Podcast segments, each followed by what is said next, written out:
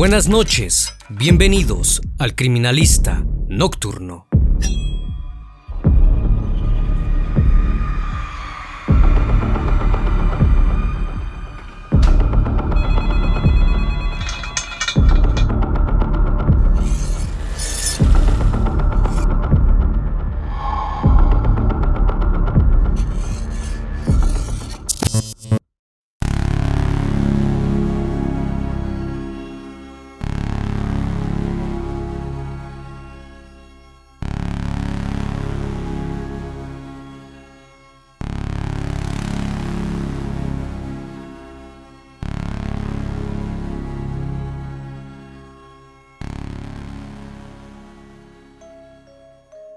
Londres, Inglaterra, jueves 3 de febrero de 1983.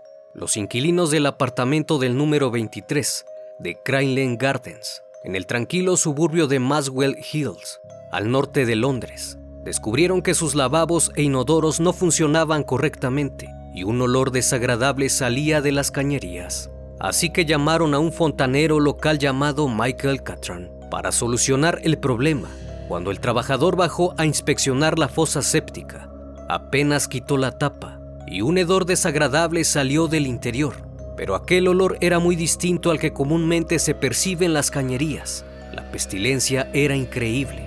Aún así decidió continuar, apoyado solo de una linterna, unos tres metros y medio más al fondo. Logró observar una capa de líquido blanquecino, de apariencia viscosa y manchas rojas, que obstruía las cañerías. Cuando llegó hasta el fondo descubrió que eran trozos de carne putrefacta. Algunos pedazos aún tenían cabellos adheridos a la piel y se lograban apreciar algunos huesos pequeños. Una vez que el fontanero descubrió el problema de la cañería, dio aviso inmediatamente a la policía. A las 11 de la mañana, agentes acudieron al lugar para realizar una inspección completa de la fosa, donde se encontraron más restos de carne y huesos los cuales fueron examinados por el Departamento de Patología, quien determinó que los huesos eran humanos, pertenecientes a una mano, y que los restos de carne pertenecían al cuello de una persona, con marcas distintivas de un estrangulamiento. El hallazgo fue sumamente importante y era evidente que se trataba de un crimen, pero ahora había que averiguar dónde estaba el resto del cuerpo. Para eso tuvieron que revisar todas las cañerías que iban a dar a la fosa Dichos restos provenían del último piso de la casa, donde residía un hombre de 37 años, llamado Denise Nielsen. El martes 8 de febrero, el inspector Peter J., en compañía de dos agentes, acudió nuevamente al edificio para interrogar a los vecinos. Mientras se encontraba en el lugar, notaron un olor a descomposición que provenía de la puerta de Nielsen. Cuando el sujeto volvía del trabajo a su casa, fue recibido por los agentes quienes le comentaron que habían encontrado restos humanos en los desagües, a lo que reaccionó sorprendido y sarcásticamente expresando su horror. Cuando el hombre abrió la puerta de su apartamento, un olor nauseabundo salió del interior. En ese instante, el agente le dijo que no le hiciera perder el tiempo y tajantemente replicó que dónde estaba el resto del cuerpo. Inesperadamente y tras una pausa contestó que se encontraba en dos bolsas de plástico en el armario de una habitación y accedió a mostrarles. Pero eso no era todo, ya que afirmó que era una larga historia que se remontaba a muchos años atrás y que quería desahogarse, pero que si querían saber más, tendrían que llevarlo a la comisaría. Luego de ver aquellas imágenes tan sorprendentes, mientras iban en camino a la estación de policía, uno de los agentes le preguntó si se trataba de uno o dos cuerpos. Denise Nielsen levantó la cabeza y le dijo que no, que eran entre 15 o 16, desde el año de 1978. Denise Andrew Nielsen era una persona muy reservada y solitaria, de una apariencia amable y bondadosa, que le gustaba ayudar a los demás, en especial a las personas sin hogar aunque en realidad sus buenas intenciones ocultaban un oscuro secreto. Nació el 23 de noviembre de 1945 en Friseburg, en Escocia, hijo de Olaf Nielsen, de origen noruego, quien había servido en el ejército durante la Segunda Guerra Mundial, y Betty White, de nacionalidad escocesa. Ambos tuvieron tres hijos, entre ellos Denise, una hija llamada Silvia y Olaf Jr. Durante toda su infancia el padre de estos jamás se interesó en sus hijos siempre vivieron en la casa de sus abuelos. A menudo llegaba ebrio a casa, por lo que las peleas en el hogar eran muy frecuentes, lo que provocó finalmente el divorcio. Al no tener una figura paterna se refugió en su abuelo, quien era extremadamente religioso. Él le inculcó a su nieto que todo lo que involucraba diversión era pecado. Por esta razón, Denise empezó a desarrollar una personalidad retraída y reservada. El 31 de octubre de 1951, un mes antes de su sexto cumpleaños, su abuelo falleció de un ataque al corazón mientras se encontraba pescando. Su cuerpo fue encontrado en el mar y fue llevado a la familia. La imagen de este sobre la mesa del comedor lo dejó marcado para siempre, pues su madre lo dejó verlo y le dijo que estaba durmiendo, a pesar de solo ser un niño. La pérdida de su abuelo le produjo un profundo sentimiento de soledad y algo en su interior cambió, pues a su corta edad asoció el amor con la muerte. Una vez solo, acudía por las tardes al puerto y le gustaba observar los barcos pesqueros. Su capacidad de relacionarse disminuyó y cuando alguien trataba de mostrarle afecto, él se alejaba. Le era muy difícil hacer amigos, pues prefería andar solo. En 1954, Nielsen tuvo una experiencia algo extraña, pues un día fue a nadar a la playa y fue arrastrado mar adentro por las olas. En un principio entró en pánico y comenzó a quedarse sin oxígeno, hasta que en su mente creyó que su abuelo iría a buscarlo. Cerró los ojos y esperó el gran momento. Luego de eso, fue sacado del agua por un amigo, quien supuestamente, luego de hacerlo reaccionar, lo tocó inapropiadamente. Poco tiempo después su madre se volvió a casar y se mudaron a Strichen. Cuando entró a la adolescencia, Denise tenía ciertas dudas sobre su intimidad, pues no le gustaban las mujeres y se sentía atraído por hombres.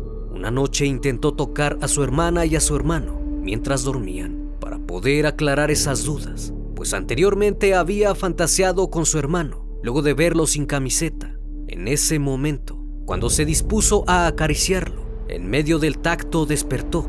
Al ver lo que intentaba hacerle, comenzó a llamarle gallina y a partir de entonces empezaron las burlas e intimidaciones.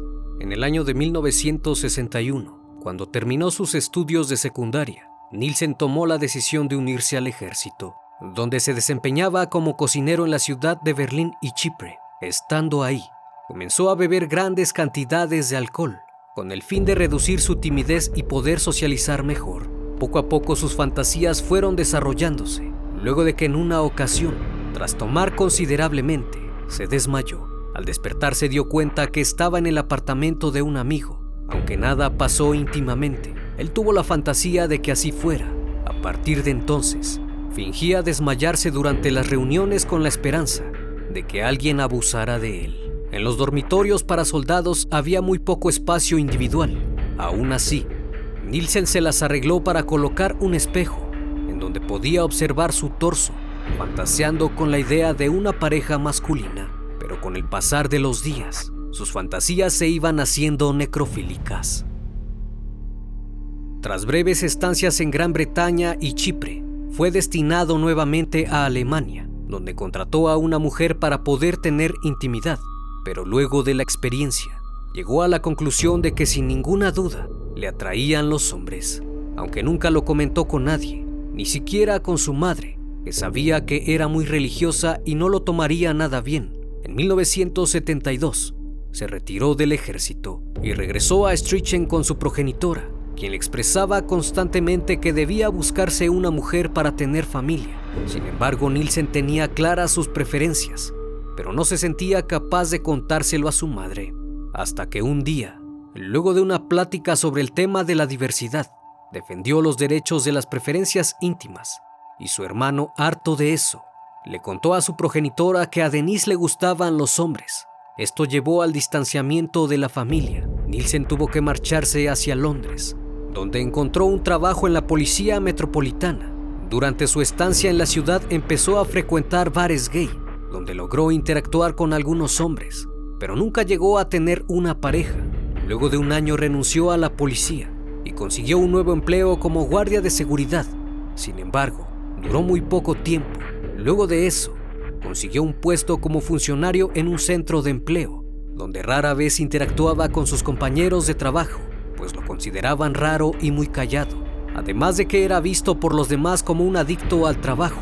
Durante esos años, tuvo varias relaciones breves y sentimentales, pero todas terminaron en fracaso, ya que al parecer le era imposible estar con alguien durante largos periodos. Como resultado, llegó a creer que no era apto para tener una relación duradera y estable. El 30 de diciembre de 1978, iniciaría con su carrera criminal. Su primera víctima fue un joven de 14 años, de nombre Stephen Holmes, a quien encontró en un bar tratando de comprar alcohol.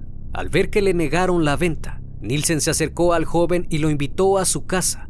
Este accedió, y una vez ahí, bebieron hasta quedarse dormidos. Al día siguiente, cuando despertó vio al joven que aún estaba en su cama. Repentinamente fue por una corbata y comenzó a ahorcarlo hasta que perdió el conocimiento. Seguido de eso utilizó una cubeta para sumergir su cabeza durante un tiempo. Al ver su cuerpo inerte, empezó a estimularse. Después lo limpió perfectamente y lo sentó en su sala frente al televisor.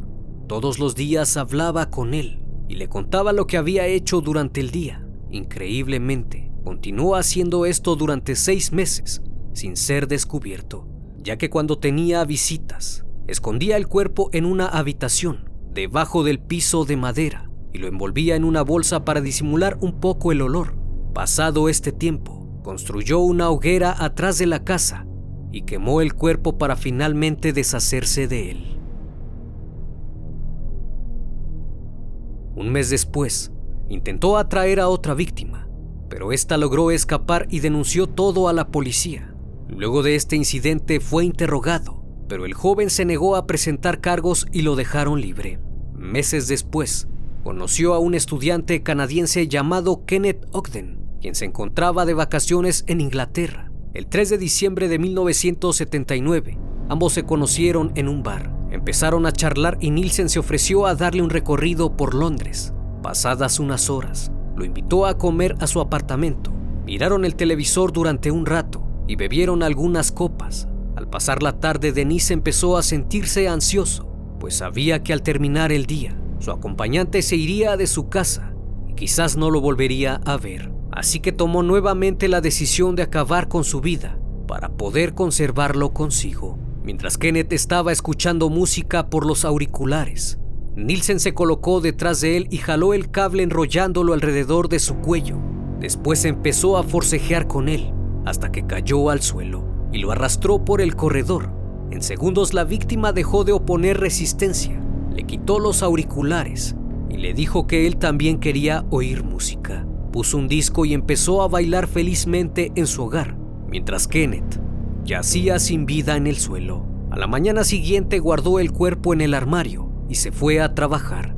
Cuando regresó lo sacó y lo sentó en una silla de la cocina. Comenzó a cambiarlo de ropa, para posteriormente tomarle algunas fotografías e incluso posó con él en algunas tomas. Luego de eso lo llevó a la cama y se dispuso a ver televisión.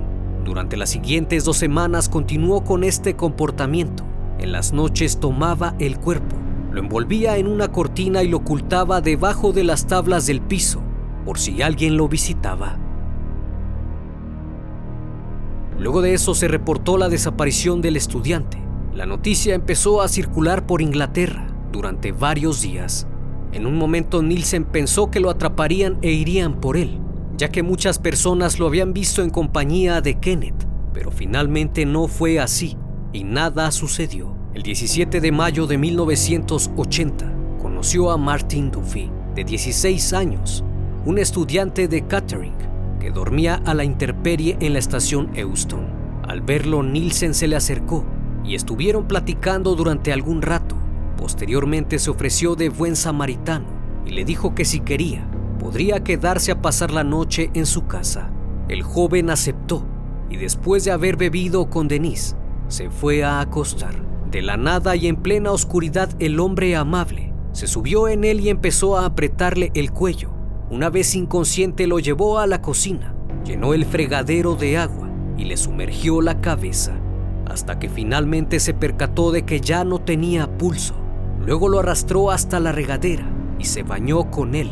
se estimuló en repetidas ocasiones y lo vistió para llevarlo al dormitorio. Pasados dos días, encontró el cuerpo completamente hinchado, así que procedió a quitar las tablas del suelo y colocarlo ahí dentro.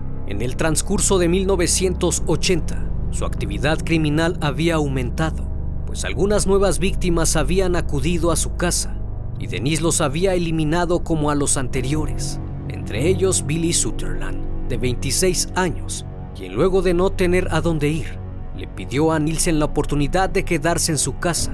Él lo llevó y lo asesinó porque sabía que era un estorbo para sus propósitos.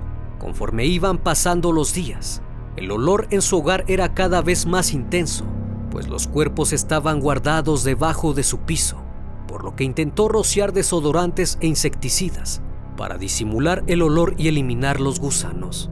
Pero a pesar de sus intentos, no logró conseguir que este problema desapareciera. Así que se le ocurrió la idea de cortarlos en pedazos y hacer una hoguera detrás de su casa para así borrar todo indicio. Los huesos los enterró en un baldío que se encontraba en la parte trasera del inmueble. Una vez que se deshizo del último cuerpo, el dueño de la propiedad le pidió a Denise desalojar el apartamento, ya que iba a realizar una renovación. Él lo tomó con gran entusiasmo, pues de alguna manera pensó en detenerse. Así que se mudó a un ático, en la calle 23 de Cranley Gardens, en Maswell Hill, donde indudablemente no se detuvo. Durante un tiempo Nielsen logró reprimir sus impulsos ya que el ático que alquilaba no tenía suficiente espacio en las tablas del suelo y tampoco tenía acceso al jardín como para esconder algún cuerpo. El único incidente que tuvo fue con un chef japonés llamado Toshimitsu Osawa, a quien intentó estrangular mientras dormía, pero no lo logró. En marzo de 1982, Nielsen acudió nuevamente a un bar en busca de una nueva presa, donde conoció a John Owelt, de 23 años de edad. Luego de tomar unas copas juntos, lo invitó a su casa a seguir bebiendo. Fue tanta la empatía que accedió a ir. Al llegar siguieron divirtiéndose, hasta que después de un rato el joven se quedó dormido. Nielsen se sentó a su lado y continuó bebiendo. Después de verlo por algún rato, tomó la decisión que debía quedarse con él, así que lo tomó por el cuello e intentó asfixiarlo, pero John se despertó y opuso resistencia. Inmediatamente se generó una gran pelea, al punto de que los papeles se invirtieron y el joven también intentó apretarle el cuello. Sin embargo, Nielsen lo dominó y perdió el conocimiento. Como se dio cuenta que aún respiraba, llenó la bañera con agua y lo sumergió durante unos minutos, hasta que finalmente sus funciones cesaron. Al no tener espacio para conservarlo, pensó que tenía que deshacerse de él, por lo que se le ocurrió la idea de cortarlo en partes la carne y los órganos los tiró al inodoro y los huesos los puso en bolsas de basura, así como la cabeza desollada, para finalmente tirarlos a la basura.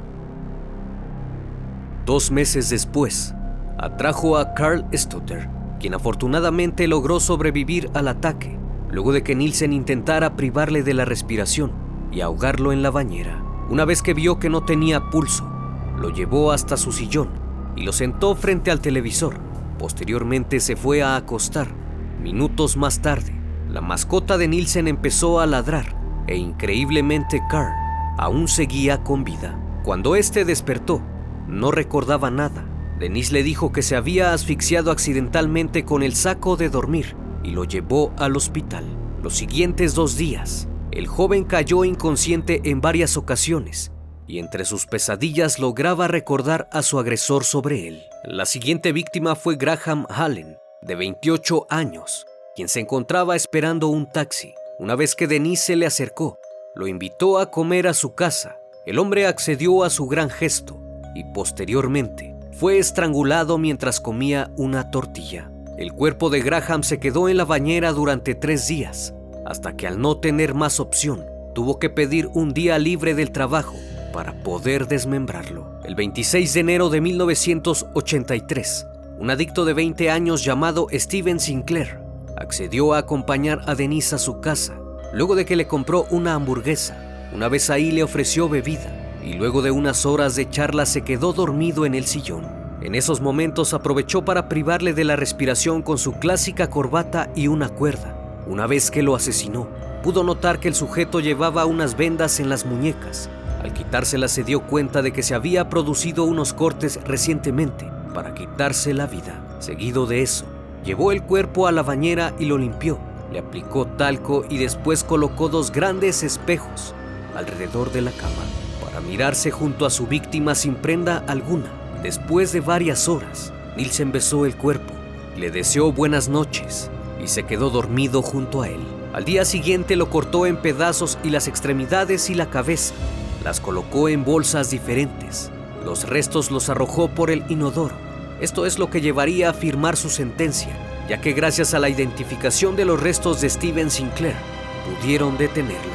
Luego de que los vecinos y el mismo Nielsen se quejaran con el propietario de las cañerías obstruidas, sin saber que los restos de sus víctimas se habían atascado en el desagüe. Una vez que fue interrogado, aceptó su culpabilidad permitió a los agentes entrar a su apartamento. Cuando Denise abrió la puerta, el olor era terrible. Tuvieron que entrar tapándose la boca y nariz, ya que el hedor a carne putrefacta era insoportable. Cuando entraron a la habitación había dos bolsas grandes de basura, que contenían restos humanos. Al inspeccionar detalladamente por toda la casa, lograron encontrar una caja con más restos y un cráneo. Y debajo de un banco para baño hallaron la mitad de un cuerpo. Quizás lo más aterrador es que había colocado una cabeza en una olla. En total había partes de tres cuerpos en diferentes estados de descomposición que iban de 18 meses, 9 meses y algunos días en el apartamento. El juicio contra Nielsen inició el 24 de octubre de 1983. Increíblemente se declaró inocente. Sin embargo, estaba acusado de haber asesinado a seis personas y dos cargos más por intento de asesinato, ya que las demás víctimas no lograron ser identificadas. Como es de esperarse, los abogados de la defensa argumentaron que sufría una responsabilidad disminuida debido a una anormalidad en su mente, pues según los psiquiatras, Nielsen tenía una falta de desarrollo emocional y dificultad para expresar otra clase de emoción que no fuese la ira. Se le diagnosticó con trastorno de personalidad narcisista, con brotes ocasionales esquizoides que empeoraron su debido aislamiento, lo que lo hacía consciente de sus acciones pero no de su naturaleza maligna. Por otro lado, el psiquiatra de la fiscalía, Paul Bowden, argumentó que Nielsen solo era anormal, en un sentido coloquial, puesto que era muy reservado. Aún así, es un individuo manipulador, capaz de entablar relaciones, pero que voluntariamente había elegido ver como objeto a las personas y como resultado de eso había actuado. Por consiguiente, no tenía ningún trastorno mental. El 4 de noviembre de 1983, Dennis Nielsen fue declarado culpable de todos los cargos presentados y finalmente fue condenado a cadena perpetua sin libertad condicional durante 25 años. La posibilidad de libertad condicional fue eliminada en 1994 por el ministro Michael Howard, quien reemplazó la sentencia de Nielsen por una de por vida, luego de que se le comprobaran más víctimas. Él reaccionó fríamente y dijo que aceptaba su condena, pues no deseaba salir libre otra vez, porque de ser así, seguiría asesinando. El 12 de mayo del 2018, Dennis Nielsen, de 72 años, falleció en la prisión de máxima seguridad de Full Sutton. Fue encontrado en su celda agonizando, después de haber tenido complicaciones con una cirugía de estómago. Como siempre, damas y caballeros, fue un gusto estar con ustedes esta noche. Espero que sigan pasando un excelente día y estén de lo mejor. Esto es El Criminalista Nocturno. Hasta la próxima emisión.